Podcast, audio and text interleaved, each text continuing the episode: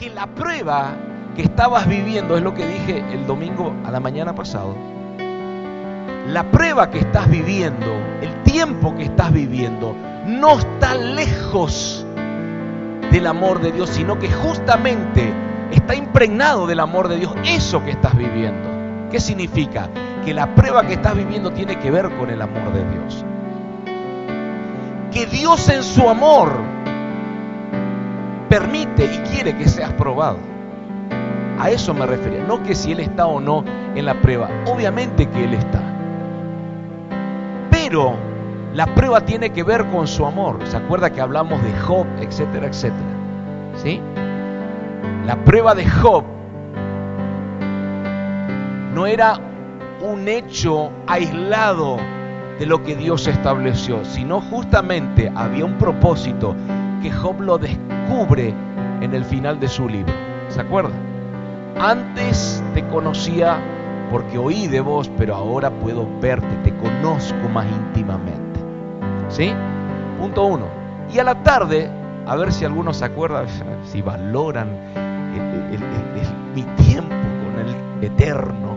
A ver, ¿qué hablé de la tarde? A ver si alguno, algún valiente, a ver, algún valiente acá. Miran para abajo. Son terribles. Si te dije el de la mañana, el de la tarde la tenés clara. El amor por sobre mi condición. La prueba era la mañana. A la tarde era, ¿cuál era? Sobre mi condición. No importa la condición en la que estamos, nunca Dios nos va a dejar de amar. ¿Me sigue? ¿Se acuerdan? Muy bien.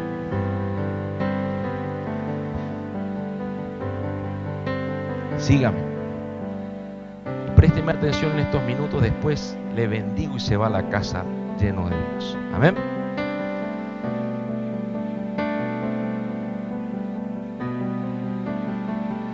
Meditaba cuán difícil es, o mejor dicho, cuán difícil se le hace a nuestra mente tratar con el pecado o con las faltas. Porque aquel que peca contra nosotros, aquel que nos traiciona, nos ofende, nos señala, nos condena, nos hace mal, produce daño en nosotros. En eso estamos de acuerdo hasta acá. Y ese daño que produce en nosotros, escuche, es una excusa perfecta. Es una excusa perfecta para justificar la dureza de mi corazón.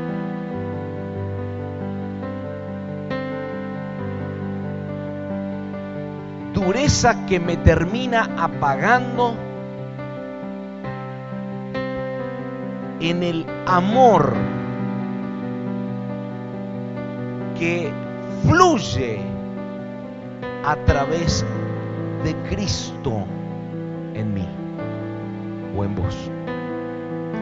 ¿Me sigue? Entonces, es muy difícil tratar en nuestra mente este tipo de cosas.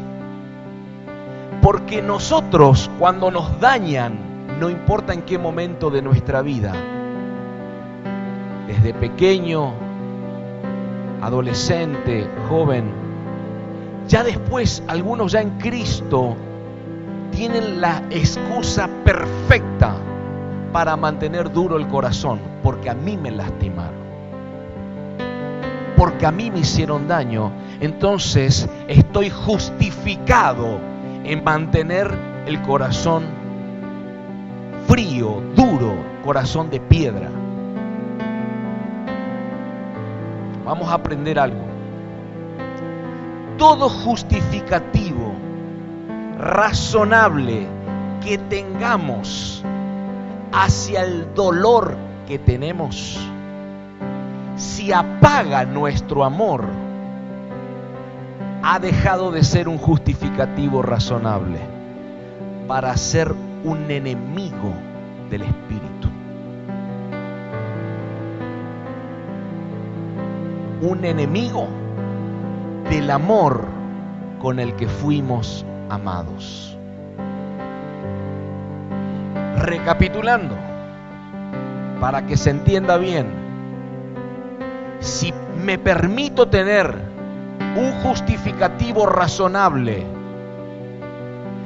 para mantenerme la dureza del corazón, la dureza de mi corazón, y esto apaga el amor de Cristo en mi vida, y te das cuenta que lo apaga, deja de ser un justificativo razonable. Es un enemigo del Espíritu, no un justificativo razonable. Ofende un poco la mente, no importa, pero es bueno. Vamos a Reina Valera, primera carta de Pedro, capítulo 4, versos 7 al 8. Pero vamos a leerlo bien, ¿eh? Primera de Pedro 4, 7 al 8. Mire lo que dice. Más, yo quiero que leas esto visualmente. Yo te lo voy a leer eh, verbalmente, pero quiero que lo leas visualmente. Más el fin de todas las cosas se acerca. Pedro ya escribía eso, imagínate. Y hoy nosotros más que nunca, esa palabra es más certera aquí en este tiempo mas el fin de todas las cosas se acerca. Sed pues sobrios y velad en oración. El verso que sigue. Y ante todo, escuche, es una continuación este versículo del contexto anterior. El fin de todas las cosas se acerca. Velad. ¿Se acuerda lo que acabamos de leer? Entonces, y ante todo, tengan entre ustedes ferviente amor, porque el amor cubrirá multitud de pecados. Para estos tiempos finales que se avecinan, esta es una de las características que no puede faltar en la casa que les hablé del Apocalipsis, que guardan el testimonio de Jesucristo y que obedecen los mandamientos de Dios. Esta es una característica. Una casa de reino que no tiene un amor ferviente no es casa de reino. Hijos del Eterno que se le ha revelado quién es su Padre y, quién es, y cuál es su identidad. Que están entendiendo que la religión ya no está ocupando más lugar en su corazón, sino que se están despojando de esos de esos vestigios de religión. Esta característica tiene que estar en nosotros. Tengan entre ustedes ferviente amor. Estamos hasta acá. Vamos bien. Dígame amén, por favor. Muy bien. ¿Qué significa amor ferviente? La palabra ferviente en el griego con K, ektenes, ektenes, significa fuego, pastor. No, no significa fuego. Significa estirar. Y también significa esfuerzo. Éctenes, estirar, esfuerzo. Entonces, no está mostrando el amor ferviente aquí el apóstol Pedro como un amor apasionado.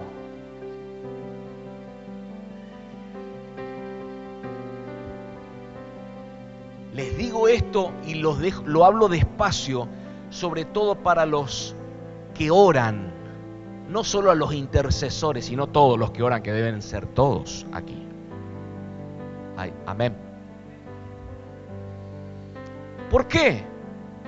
Porque, Padre, que el, el amor apasionado no falte. El amor apasionado es, en un matrimonio podemos hablar, ¿no es cierto? Pero el que habla Pedro acá, yo lo llamaría un amor esforzado. ¿Hay alguien? Ahora, no es algo apasionado, sino un amor que tiene la capacidad de estirar, porque eso significa ferviente, estirar y esfuerzo, ¿se acuerda que le dije? Estirar con mucho esfuerzo, más allá del razonamiento, el amor. Volvemos a la publicidad de Tank. ¿Se acuerda? No me puedo sacar de eso encima. Quiero más. No se lo merece. El amor ferviente es estirar con mucho esfuerzo, más allá del razonamiento, más allá de si se lo merece o no, el amor.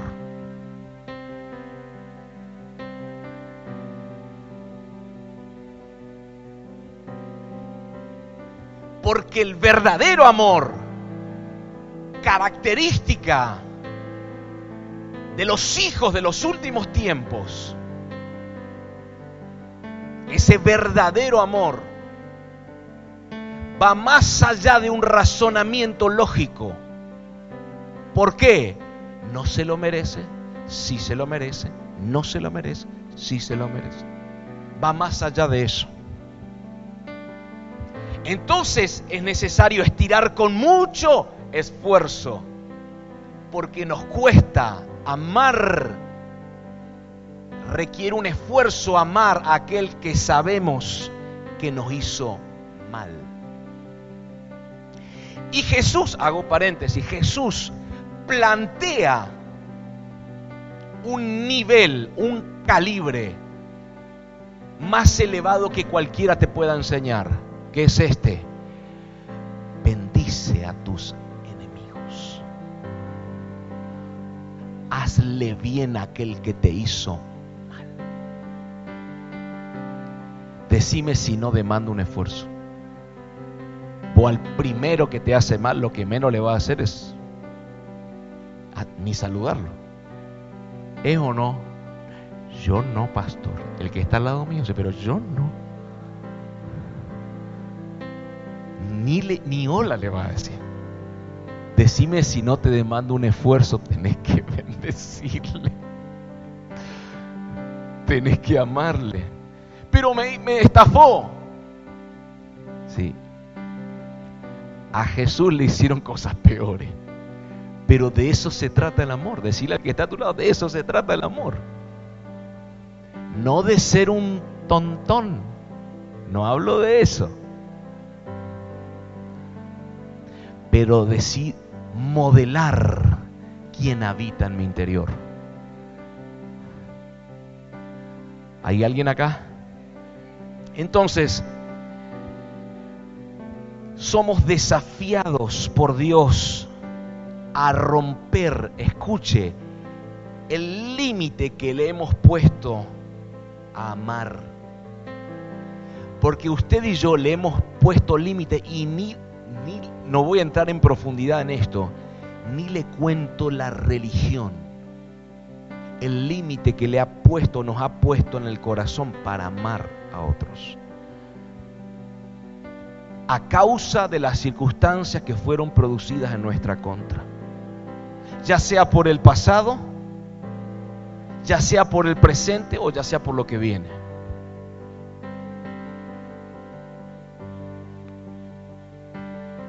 ¿Me sigue?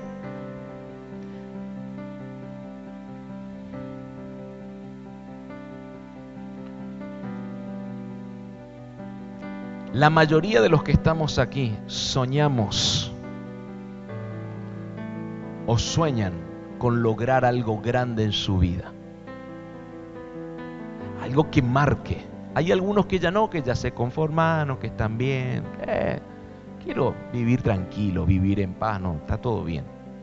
Pero hay algunos que todavía tienen esa, esa aspiración a, algo tengo que hacer, tengo que dejar una marca en este mundo. No puede ser que viva 70, 80 o como el pastor 100 años y, no deje una marca en esta, en esta generación o en, en dos generaciones o en tres generaciones.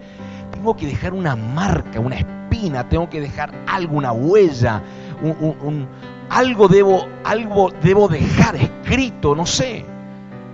Ahora escuche, entiendo que uno de los sueños de Dios con el hombre, con su creación, es que logre estirar con mucho esfuerzo su amor. Porque justamente es lo que no abunda. Justamente es lo que escasea. Usted ya sabe, que sabe, que sabe, que sabe, que si le hiciste mal a alguien, mire esto, usemos un poquito la materia, gris. Usted sabe que sabe que sabe que si le hiciste mal al que está a tu lado, usted ya sabe que ha perdido crédito, derechos, porque lo primero que le viene a su cabeza es esto, después de lo que le hice, ir a pedirle un favor, ir a pedirle algo porque justamente estoy necesitando, va a demandar o que me humille en un extremo o que directamente vaya para otro lado a buscar a otra persona. Porque después de lo que le hice, me merezco su odio, su bronca. Fíjese cómo es. No solamente en el afectado, sino en el que afecta. ¿Eh o no? ¿No te pasó eso? No, porque vos nunca le hiciste algo malo a alguien. Tremendamente estoy rodeado de santos y no sé a quién le estoy predicando. Ni un pecador hay acá. Nunca le hiciste algo malo a alguien, ¿no es cierto? Mira cómo es nuestra psiquis. Que el afectado dice, acá se construyó un muro de 10 metros de ancho por 300 de alto. ¿Eh o no? Ese es el afectado, la víctima. Y el que afecta, el que, el que el traidor, el, que hace mal, el, malo o la mala, porque no van a zafar tampoco ellas, de todos nosotros. Pero escuche, el que afecta sabe que sabe que después de lo que hizo, y encima sabe, algunos se pueden discutir, yo lo hice porque sentí hacerlo. Bueno, algunos ponen su excusa, pero sabe que sabe que acá se. Es más, ve la pared que se construyó. Y dice, y sí, justo estoy en un día de necesidad, necesito una ayuda de esa persona y es la única que me puede ayudar y yo sé que no me va a ayudar porque metí la pata. Entonces me quedan dos opciones, o me voy para otro lado, o me la banco sin pedir ayuda, o me humillo pidiendo perdón y después, changa paraguaya, pido la ayuda. ¿Eh o no? Claro que sí. Segunda de Corintios 6:11, Reina Valera. Mire esto, Pablo. Nuestra boca se ha abierto. Segunda de Corintios 6:11 y no me equivoqué porque me puse a ver si yo estoy escribiendo mal o no. 11.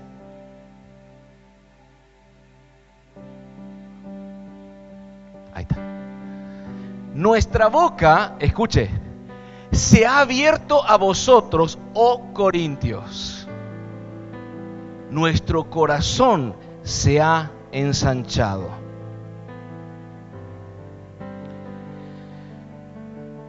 Pablo, escuche, había sido perfeccionado en ese amor ferviente.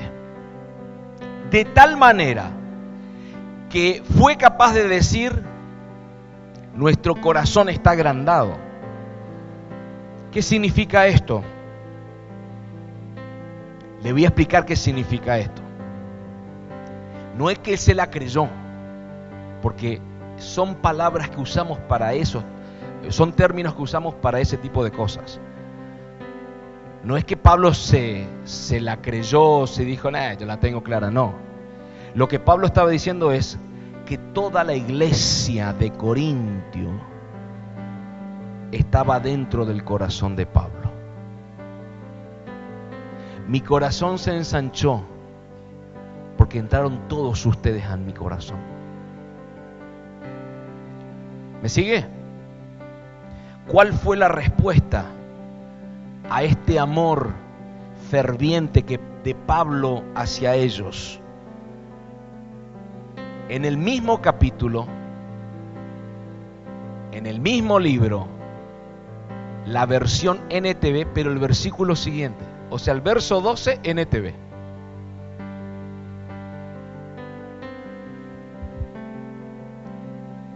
No hay falta de amor de nuestra parte, pero ustedes nos han negado el amor, su amor. El verso 13, les pido que respondan como si fueran mis propios hijos. Ábranos su corazón. ¿Cuál fue la respuesta de los corintios a Pablo? La frialdad en el amor. En el mismo versículo 12, pero en Reina Valera no me lo pongas, dice fueron estrechos. Es decir, personas que apagaron su amor para amar, que seleccionaron a quien amar. Por eso, escuche, estamos aprendiendo también, el amor ferviente, el amor que estira con mucho esfuerzo, trabaja en nuestro corazón para ablandarlo de toda dureza. Para que nuestro corazón sea literalmente un odre nuevo que tenga la capacidad de estirarse y soportar todo lo que significa amar más allá de los errores de las imperfecciones, de las debilidades, de las faltas de la gente. Una persona que se esfuerza para estirar su corazón en el amor no es la próxima víctima. No es la próxima víctima de otra persona que lo dañará, sino por el contrario. Entiendo que es el próximo hijo que honrará al Padre. Y el Padre se va a glorificar en esa persona más allá de que venga o exista otra persona que lo dañe. ¿Hay alguien acá? Entonces, escuche, entiendo que Dios está gestando Dios está forjando, Dios está preparando, Dios está entrenando, Dios está levantando una generación o hijos que tengan amor ferviente. Porque en otros tiempos la religión en, general, en general hablo, la religión me enseñó que aquel que se aleja, aquel que deja de congregar, aquel que se aparta, reciba la ira de Dios. Yo sé que no es tu caso, yo te estoy enseñando de otra gente, porque tu caso no es así. Que caiga la ira, que caiga fuego. ¿Se acuerdan que los discípulos le dijeron a Jesús? Señor, nos rechazaron en ese lugar. ¿Y qué hacemos? oramos para que caiga fuego del cielo y los consuma. Y Jesús le dijo, usted no entiende nada. ¿Se acuerda? Ok, entonces la religión nos enseña eso, que caiga fuego y los consuma. ¿Sí? Que descienda fuego del cielo, que la ira, que le vaya mal, que tropiecen. Ah, van a ver ahora, van a ver. No sé, y si los cruzás en la calle, yo soy santo. No puedo estrechar la mano al filisteo. Antes eras de nuestra casta, ahora sos filisteo. Yo sé que usted no lo vivió eso, yo entiendo eso. Pero, aunque no hayas estado sumergido en la religión, también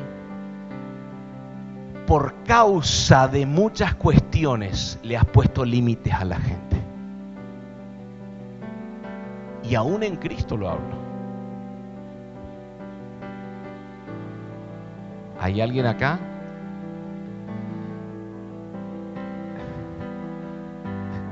¿Lo digo o no lo digo? Sí, lo. Te voy a decir algo que hay cosas que nos enseña la palabra, pero hay cosas que por la enseñanza de la palabra vamos aprendiendo en experiencias. ¿sí? Entonces, hay muchas cosas que usted, usted me puede... Hay pecados hoy, hoy hay pecados que, que en otros tiempos no, sea, no, los, va a encontrar. O dice, pastor, estoy sumergido en la pornografía. ¿Y la Biblia dónde sale pornografía?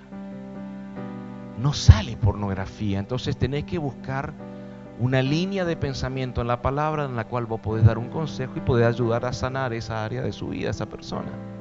¿Sí? Entonces hay que trabajarlo. Pero escuche esto que está bueno. espero no, no, no, no pasarme. Que ames, decirle al que está a tu lado, que ames con un amor ferviente no significa que quieras ser más bueno que Dios. Porque no lo sos.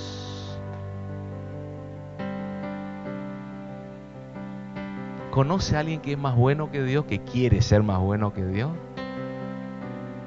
Dios le dijo no, pero el hermano le va a decir sí. Yo, amo más que vos. Que ames con amor ferviente no significa que seas más bueno, o que, mejor dicho, que quieras ser más bueno que Dios. Por favor. ¿Sí? Porque hay hermanitos o hermanitas, ¿sí? También están metidas ahí, las hermanitas, Dios dijo que no, los padres dijeron, pero yo digo que sí porque el amor de Dios me rodea.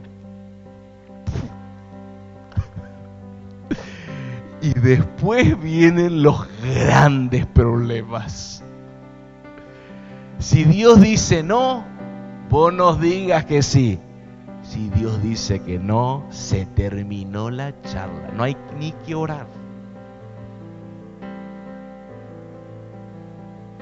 ¿Me sigue? Muy bien. Entonces, conclusión, diga conmigo, no tengo que ser más bueno que Dios. Por favor, le pido, hermano, acuérdese que yo lo estoy enseñando esto. Empiezan los problemones después pues queremos ser de verdad más buenos que Dios. Es una locura. Esto que le estoy diciendo es porque lo vemos todo el tiempo. Todo el tiempo. Todo el tiempo se ve. ¿Hay alguien acá? Muy bien. Ahora, lo que la religión mató en el ser humano Dios lo quiere volver a edificar, a revivir, a activar. La religión mató el amor ferviente. El espíritu religioso que entró de una manera encubierta y no tan encubierta, limitó el amor a las estructuras de una doctrina. Entonces, hay muchos, yo sé que usted no, pero hay muchos que plantean, te amo si te vestís de tal manera. Hay lugares donde te sacan la roja si las mujeres no usan pollera. Hay lugares donde si no usas corbata te sacan la roja. Si llegas a entrar a una congregación, a una casa con una gorra, mis hijos ministran con gorra. Ministran con gorra, hermano.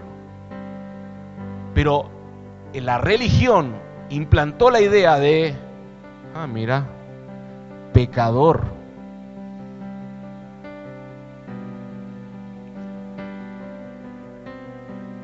te amamos si hablas de esta manera. dice, dice malas palabras, no es santo como yo.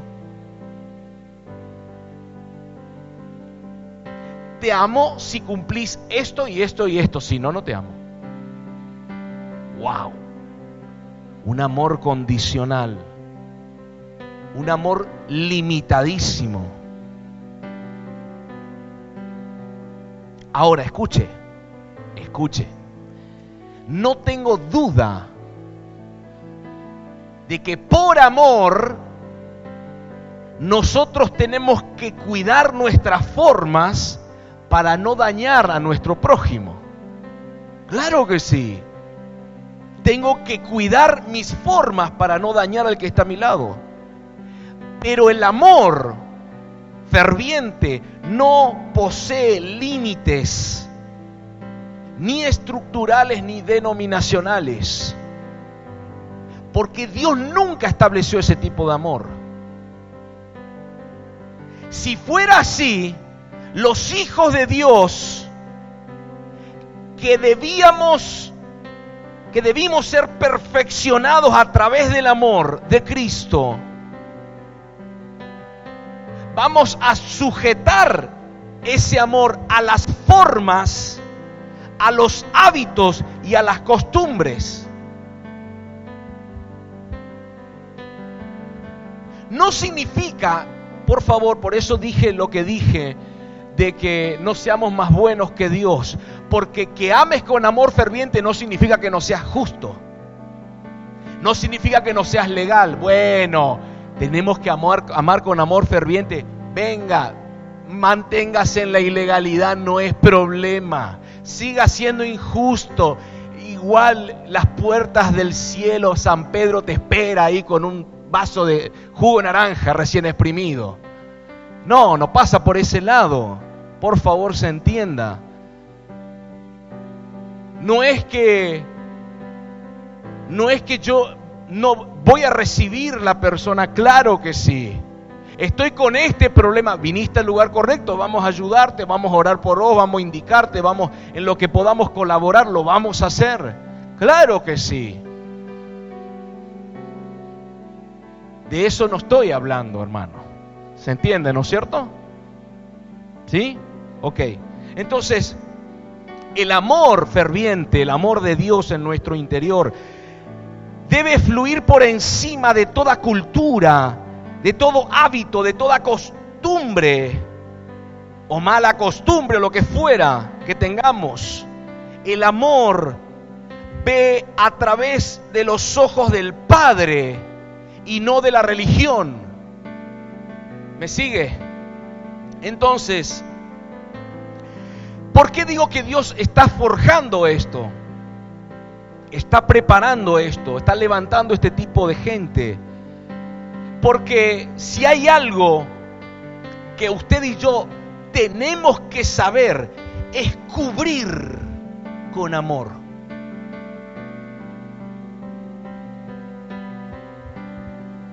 Por eso dice Pedro, el amor cubrirá multitud de... Entonces usted y yo debemos saber, aprender a cubrir.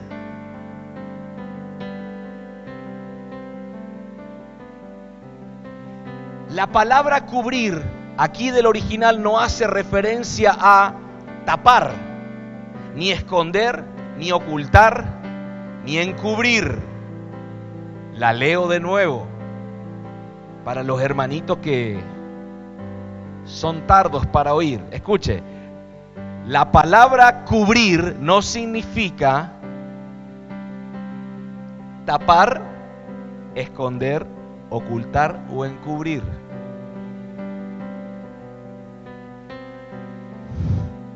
¿Sí? La palabra cubrir viene del griego epicalupto. Toma mate. Epicalupto. Que se refiere por encima o sobre. Es decir, así como el amor de Dios no se limitó a nuestra condición, tampoco el amor perfecto de Dios se limita a nuestro pecado. ¿Hay alguien acá? Es decir, Pedro está diciendo, sean hijos que pongan por encima el amor, no para encubrir el pecado, sino para que sea más fuerte la restauración de la imagen de Cristo en la persona que el pecado que posee o la falta que cometió. Mire esto. En estos días mi padre espiritual venía planteando esto, que no somos una casa de perfectos, sino un lugar para sanar personas pecadoras o restaurarlas. Te lo digo con mis palabras, ¿no es cierto? El tema es que cuando viene el herido, cuando viene el lastimado, cuando viene el ofendido, cuando viene el, el, el que sea, a buscar un lugar de ayuda, de paz, estamos hasta ahí, escuche esto. Si no tengo ese amor que cubre, ese amor ferviente que cubre multitud de pecados, lo primero que yo hago es desde el inicio condenarlo. Y lo que menos quiere esa persona o necesita, porque ya viene condenado del lugar de donde viene, es que vos mismo le señales el dedo, con el dedo. Estamos aprendiendo, ¿no? Entonces, ¿qué está necesitando? Que el amor ferviente que opera y fluye en tu interior cubra, esté sobre su error, su pecado, su condición, su situación. ¿Me dice amén? ¿Me está entendiendo? Entonces, en tu trabajo, en, tu, en la facultad, en la escuela, cuando empezamos a tener la mente de Cristo y ver con sus ojos y fluir desde el amor ferviente en el lugar donde nos toque estar amado si empezamos a tener esa mente de Cristo, ver con los ojos de Él y que fluya su amor ferviente, amado, ya no vas a ver a una persona desde su pecado, desde su error, desde su debilidad, desde su falta. Mira cómo habla, mira cómo se viste, mira lo que piensa, mira lo que decide. Este anda en brujería, este anda en... No, no, no, no, sino por sobre el amor de Dios que está por sobre el pecado de esa persona. Y lo que vas a hacer es, hey, ahí viniste al lugar correcto. Dios me trajo acá por algo para decirte, no es casualidad que nos estemos viendo. ¿Por qué? Porque si hay algo que yo creo en mi corazón, es que no importa lo que estás haciendo, no importa si te sentís mal, si estás herido, ofendido, Dios te ama con un amor incondicional, perfecto, porque va a restaurarte y aquí estoy para ayudarte, porque ese amor ferviente fluye de mi interior para cubrir. ¿Para cubrir qué? Para tapar, no. Cubrir multitud de pecados es por sobre lo que vienes haciendo, por sobre lo que estás viviendo, por sobre lo que estás experimentando. No sé si alguien me lo entiende. Bueno, déselo si se lo va a dar.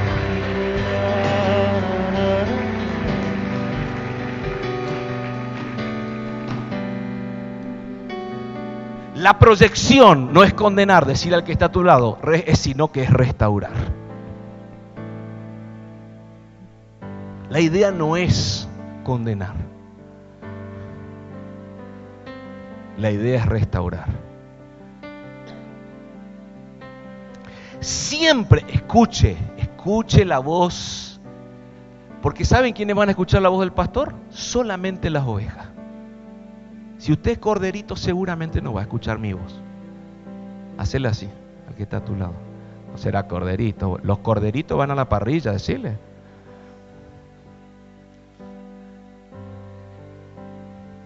Las ovejas oyen la voz de su pastor. ¿Hay alguien acá?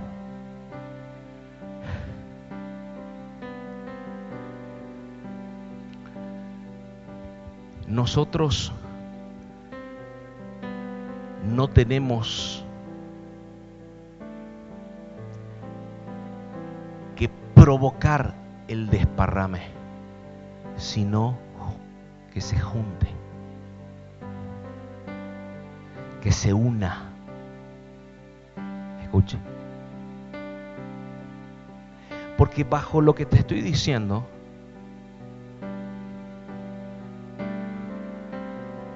muchos piensan antes que se desparrame seamos más buenos que Dios. Hay veces, y soy consciente de eso y no lo puedo negar, y usted sabe que sabe que sabe, que tampoco lo puede negar, que hay personas que no, no están eh,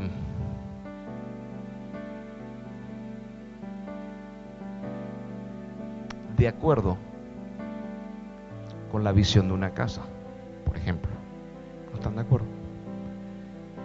No es condenable, es respetable.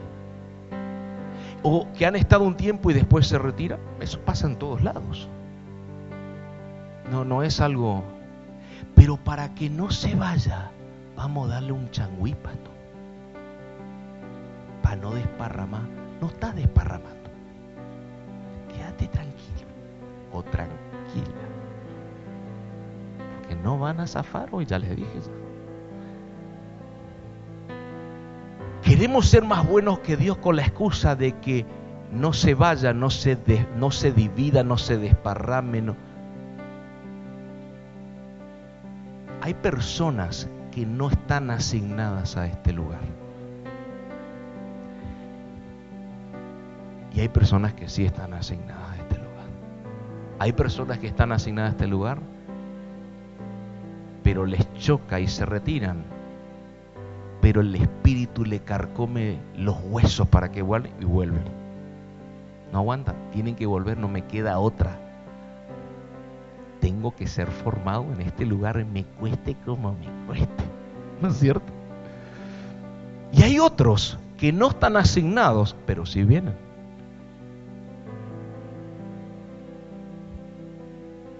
Son las multiformes cosas locas de Dios. ¿Sí?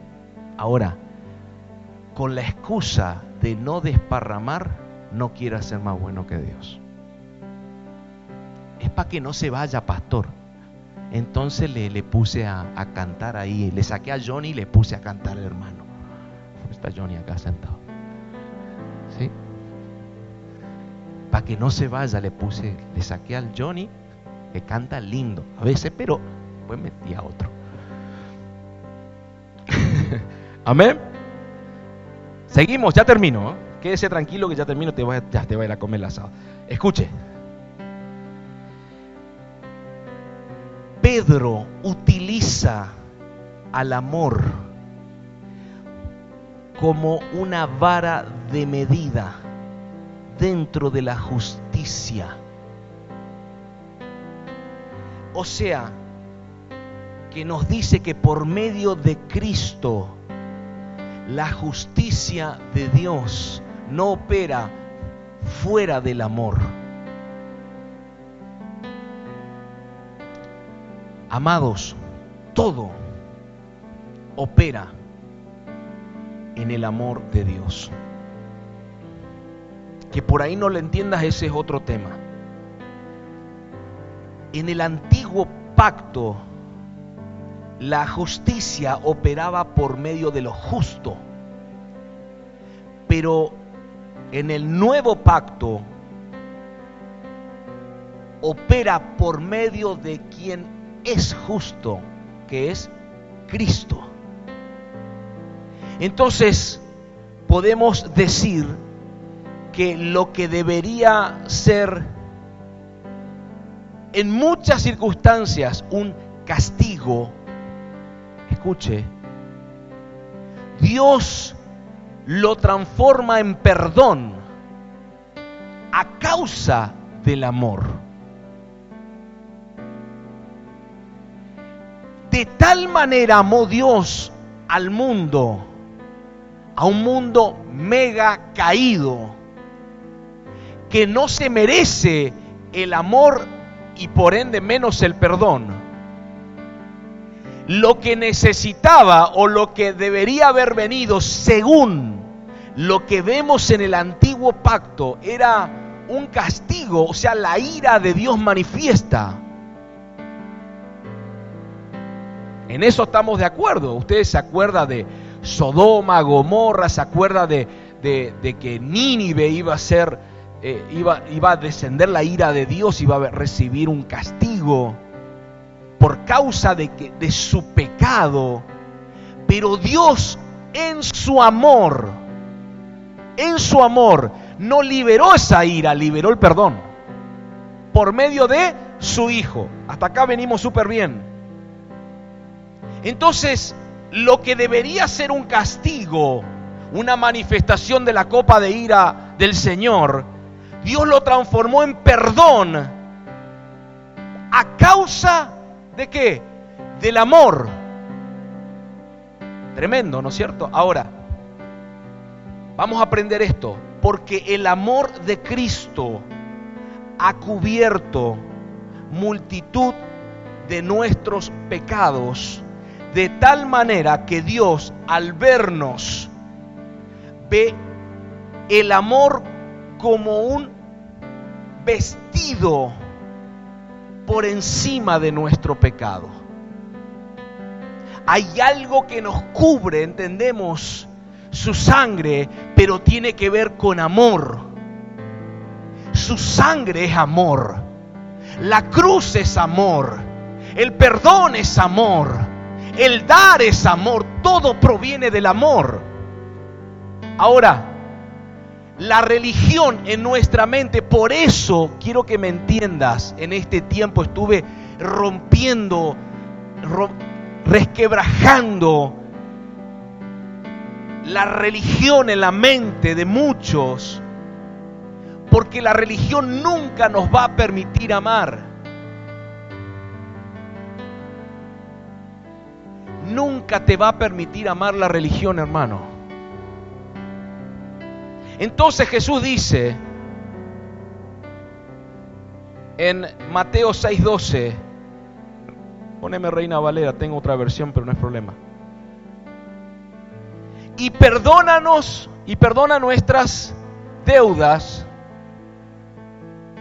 así como también nosotros hemos perdonado o perdonamos a nuestros deudores.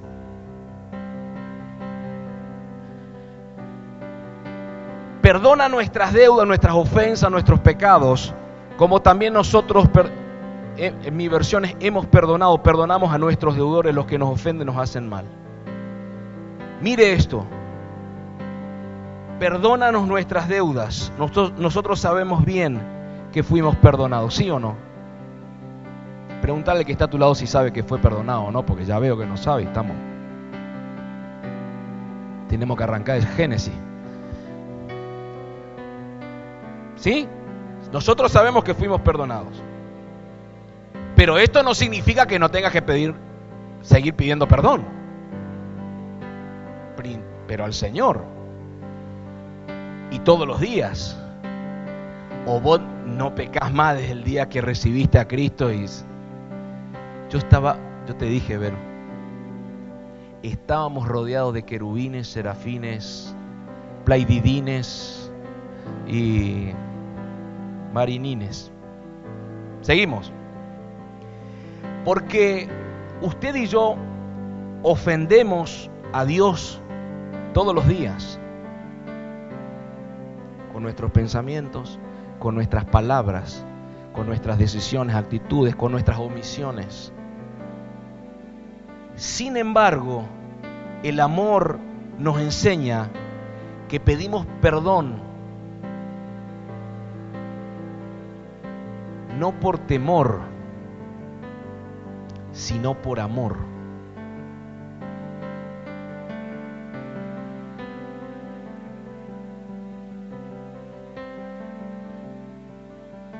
¿Hay alguien acá? No por miedos, sino por amor.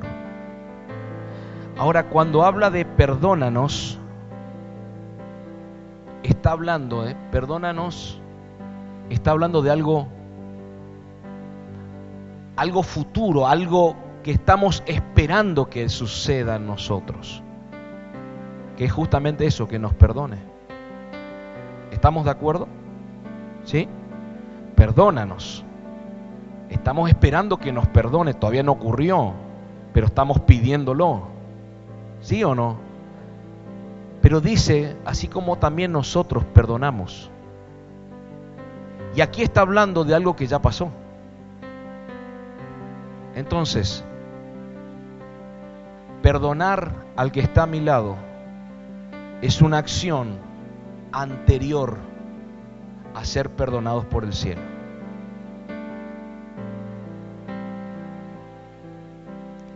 Dios rompo este tabú porque es necesario. Dios no nos va a perdonar si no perdonamos al que nos ofendió. Míreme, me hago cargo de lo que le digo.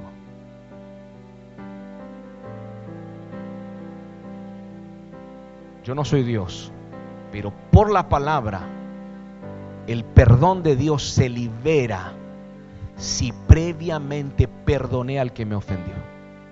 Antes de presentar tu ofrenda. Antes de ir a la presencia.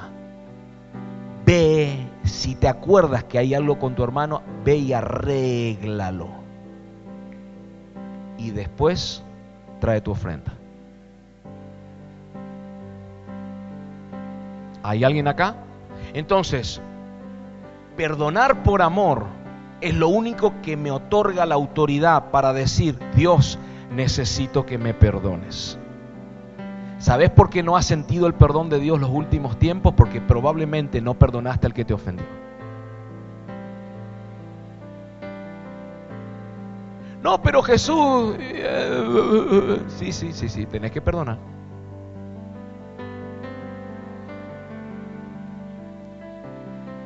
Cuando hacemos esto, el silencio de Dios no significa que Él no contesta, sino que espera que reflexionemos a quién deberíamos pedirle perdón primero o a quién perdonar. Porque en esa reconciliación, ahí sí vas a percibir el fluir del perdón de Dios en tu interior. Pero me cuesta, pastor. Yo sé que sí. Pero lo que te viene después que liberes el perdón o que pidas perdón si metiste la pata, es una bendición, una paz inmensurable. Mateo 5:23, Dios habla hoy, y lo acabo de decir. Así que si al llevar tu ofrenda al altar te acuerdas que tu hermano tiene algo contra ti, deja tu ofrenda allí mismo, delante del altar, y ve primero a ponerte en paz con tu hermano. Entonces podrás volverte al altar y presentar tu ofrenda. Esta palabra, por supuesto, tiene que ver en cierta manera con una fiesta bíblica que es el día del perdón, Yom Kippur. después lo vamos a aprender a eso.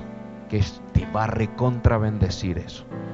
Ahora, la Biblia dice, o sea, no está diciendo si tenés algo contra alguien. ¿Qué dice la Biblia ahí?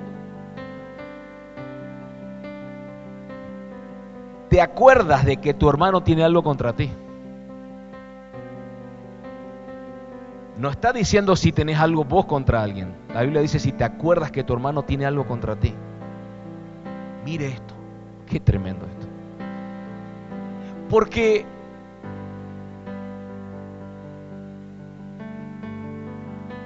de eso se trata el amor.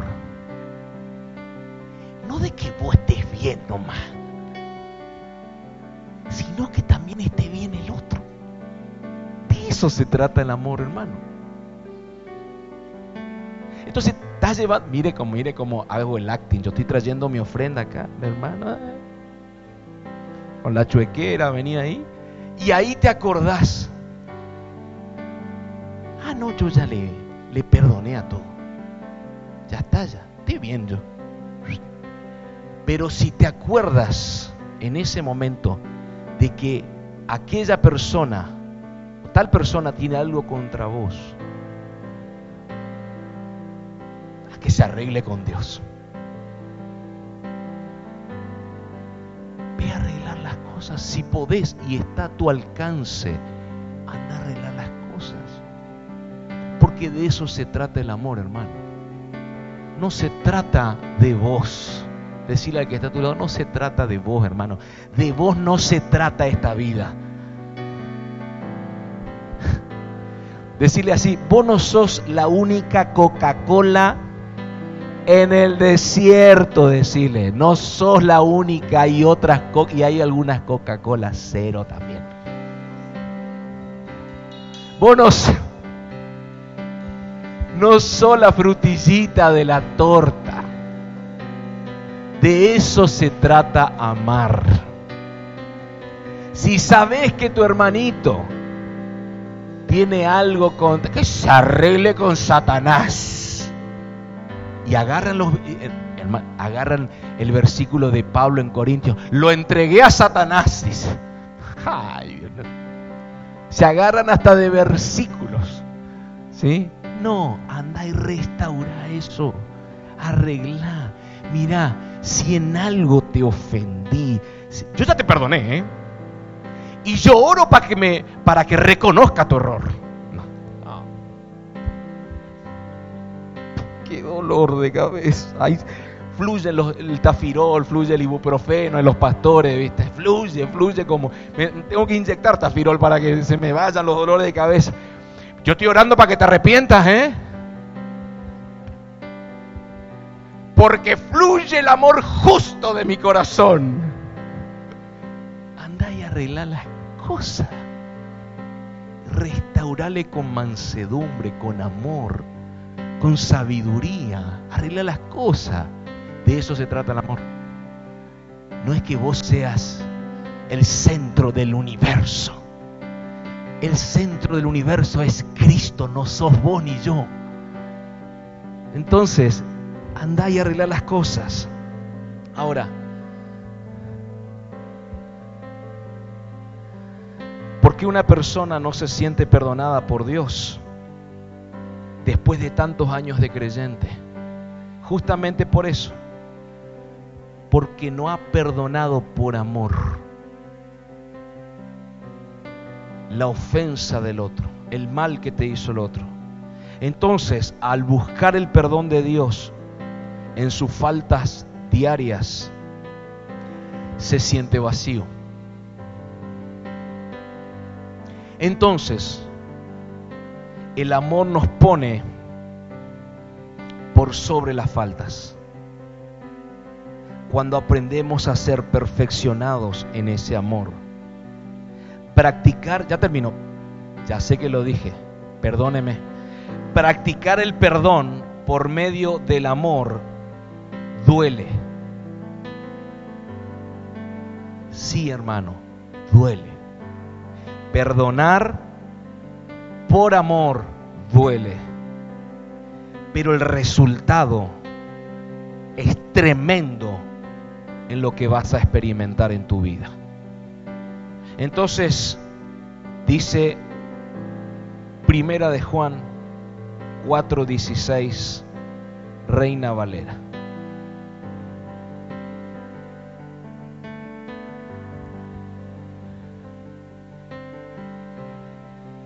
Los últimos dos regloncitos, mire esto.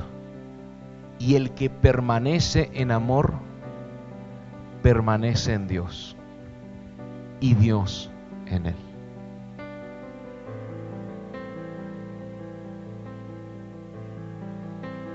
¿Está bien para cerrar el mensaje o no? Y el que permanece en amor, permanece en Dios y Dios en él.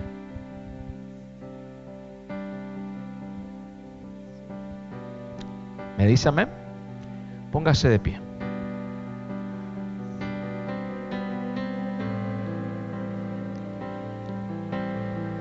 Antes de orar quiero decirte algo. Probablemente tengas conflictos en tus tiempos de oración. Preguntarle que está a tu lado, ¿te cuesta orar o no? Si te dice que no, hacela así.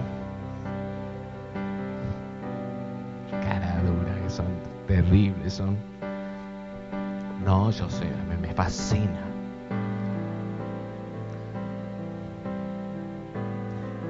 ¿Te cuesta ser generoso? Pregúntale. Son terribles. ¿Te cuesta ser generoso? No, yo soy dadivoso. ¿Te cuesta leer la Biblia? Todo el día me la paso leyendo la Biblia.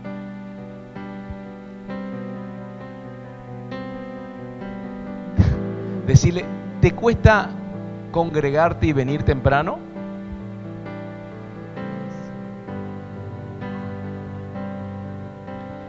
Yo vengo al King Coffee un rato antes, a tomarme un café. Probablemente tengas ese tipo de conflictos con la oración, con la generosidad, con leer la Biblia, con congregar, que son importantes, por supuesto que sí, como otras, ¿eh? que se pueden corregir, se pueden desarrollar, se pueden trabajar. Pero si el amor habita en nosotros, habitará permanentemente Dios en nuestro interior. Amén. Que no deje de habitar ese amor ferviente en nosotros. Amados, lo que yo le estoy hablando es lo que Dios ya está forjando. Míreme, no me digas que estás lleno o llena del Espíritu Santo, pero estás condenando a aquel que entró con una gorra al templo. No me vengas a decir a mí que el Espíritu te reveló que la hermana que entró el día tal a la iglesia tiene un espíritu de, seducción. No me vengan con esos cuentos. Porque te aseguro que si habita el amor ferviente en tu interior, y realmente esa persona entra con ese espíritu de seducción, yo te aseguro que el amor ferviente que portás la va a restaurar, a liberar y la va a alinear a la palabra. Yo te lo aseguro a eso. Porque el amor no tiene ley. Hay alguien acá. Decirle al que está a tu lado, el amor no tiene ley. ¿Qué significa esto? Vas a reprender, vas a hacer actos proféticos, vas a tirar fuego por la boca, por donde sea, pero si le amas, te aseguro que ningún demonio puede sostenerse en pie cuando el amor de Dios se manifiesta por los hijos. ¿Alguien lo cree? No hay ley para el amor.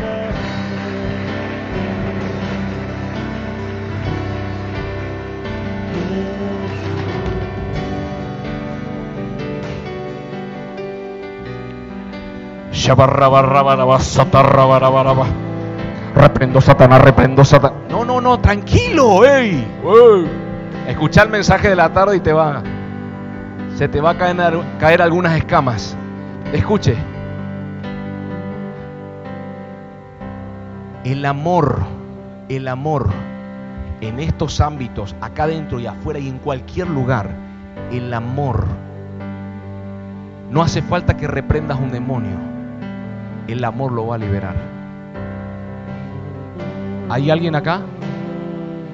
Hay gente que reprende sin amor y hay gente que no reprende pero que ama.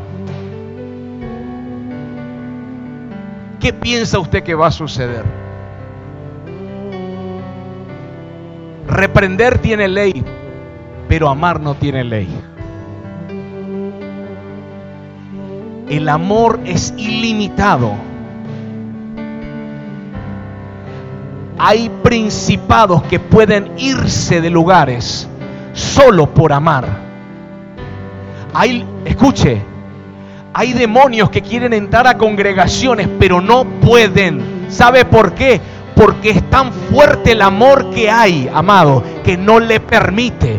Tiene que buscar demonios que están que son conocidos, demonios que están entrelazados para poder entrar. Buscar los huecos, las pequeñas zorras. ¿Por qué? Porque el amor, amado, cubre, cubre multitud de pecados. Aleluya.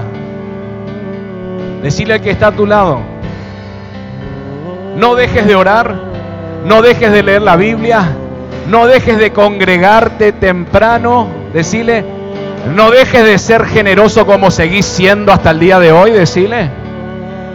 Pero decirle así, pero que nunca te falte el amor ferviente. Y si no lo tenés, empezá a desarrollarlo. Porque si el Espíritu Santo está dentro tuyo, yo te aseguro que el amor de Dios está. Amén. Oramos. Padre, en el nombre de Jesús. Qué bueno que es saber que tu amor ha sido derramado por el Espíritu Santo. Qué bueno es saber eso, porque eso rompe los pensamientos limitados, las fortalezas en la mente cuando entendemos de que si el Espíritu de Dios fluye en nuestro interior, es porque es tu amor el que está ahí dentro. Padre, que en este tiempo, que estamos en tiempos finales, seamos una casa llena del amor ferviente de Dios. El amor que cubre multitud de pecados. El amor que no pone condiciones. El amor que no está condenando. El amor que no está enjuiciando. El amor que ama. El amor que restaura. El amor que abraza. El amor que levanta. El amor que te dice, Dios tiene una nueva oportunidad para tu vida. En el nombre de Jesús. Hay oportunidades para levantarte. ¿Y quién dice eso? ¿La religión? No, lo dice el amor ferviente de Dios. Todavía, todavía Dios te sigue amando. Todavía el amor te tira la mano para levantarte. Todavía el amor va a restaurarte. Todavía los hijos, los que tienen carga, por las almas, los hijos, los evangelistas, los pastores, los diáconos, los administrativos, los que sirven las mesas, los que tienen carga por los corazones. Padre, se activa el amor ferviente en su vida. En el nombre de Jesús. En el nombre de Jesús por el poder de la palabra. Padre, declaramos por el poder de la palabra que los hijos de esta casa se levantan en amor. El mundo manifiesta odio, El mundo manifiesta queja. El mundo manifiesta condenación. El mundo aplaude el error. El mundo aplaude el pecado. Pero los hijos de Dios vamos a manifestar el amor de Dios en todo lugar donde pise la planta de nuestros pies. En el nombre de Jesús. Y Maya Rapra Sotorobo Soy Araya. Eres jefe, muestra el amor de Dios. Eres empleado, muestra el amor de Dios. Eres empresario, muestra el amor de Dios. Eres un profesional, muestra el amor de Dios. Eres un hijo, muestra el amor de Dios. Eres desempleado, muestra el amor de Dios. No importa el lugar donde te desenvuelva. Eres estudiante, muestra el amor de Dios. No importa donde te desenvuelva, muestra el amor de Dios que es en Cristo Jesús, Señor nuestro. Aleluya.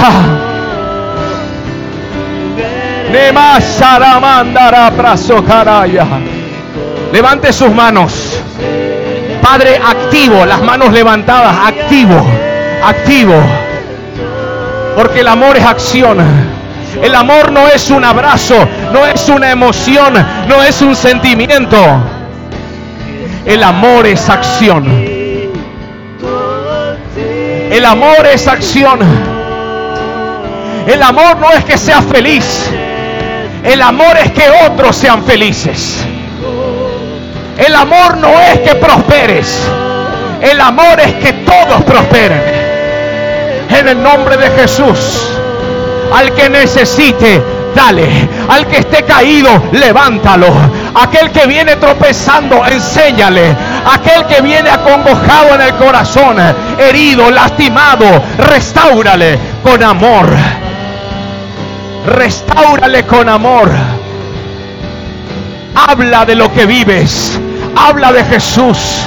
Háblale, ora. Dale la palabra. Dale las finanzas. Respáldale, levántale, ayúdale, síguele. En el nombre de Jesús. Cargas. Hay personas con cargas por las almas. Cargas. Padre, en el nombre de Jesús, por el poder de tu palabra, se activa ese amor. Se activa ese amor. Si venías enfriándote en tu corazón, si te permitiste y te justificaste tener el corazón duro, hoy renuncia a esa justificación razonable, porque no es una justificación razonable, es un enemigo de Dios. Es un enemigo del Espíritu.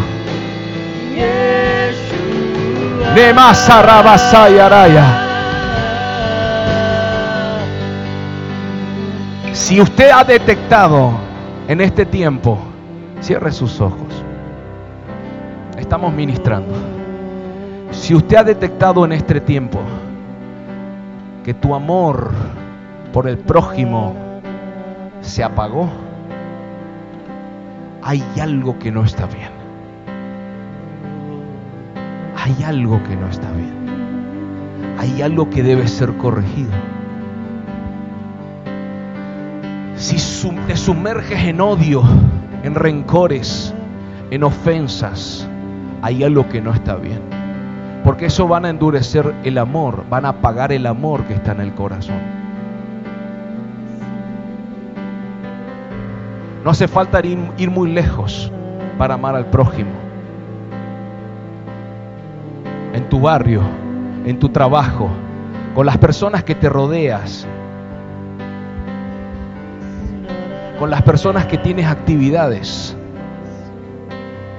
con las que estudias, con las que administras. No hace falta ir muy lejos, no esté buscando la calle a quien poder mostrarle el amor. La gente que me rodea debe percibir que Dios les ama a través de tu vida. Restáurale. No lo condenes, restáurale. Yo sé que hay personas aquí que saben, que saben, que saben que ese amor se les apagó hace tiempo. No le voy a hacer pasar adelante, quédese tranquilo. Pero que ahí donde estás, te permitas activar nuevamente. Porque claramente Dios te habló hoy. Dios te habló hoy. Sabe, constantemente buscamos estar emocionados por las cosas que nos pasan a nosotros. Pero no buscamos el bien del que está al lado. No buscamos al que está al lado le vaya bien, que sea sanado, restaurado. Buscamos egoístamente nuestros propios intereses. Y ese no es el amor de Dios. Primero es a Él y luego es a tu prójimo como a ti mismo. Padre, que se active esto en los corazones, que no haya una indiferencia al que me necesita, al que puedo darle una mano, que no haya en nosotros un corazón avaro, que no haya apatía, renunciamos a todo eso. Y por el poder de tu palabra declaramos, Padre, que nuestro corazón, nuestra vida, en nuestro interior vuelve a fluir ese amor ferviente que va a cubrir multitud de pecados sobre mucha gente en el nombre de Jesús. Padre, yo sello esta palabra. Sello esta palabra. Sello esta palabra. En esta casa que hay paternidad, en esta casa que hay familia, en esta casa que creemos en el amor de Dios. Sello con anillo de sellar este mensaje en el nombre de Jesús de Nazaret, en los corazones y en las mentes. Gracias Padre, en el nombre de Jesús. Gracias por esta palabra. Padre, elévanos en este tiempo a vivir y a andar como Jesús andaba. En el nombre de Jesús, que podamos modelar lo que Jesús nos modeló. En el nombre de Jesús, por el poder de la palabra. Amén. Amén y amén.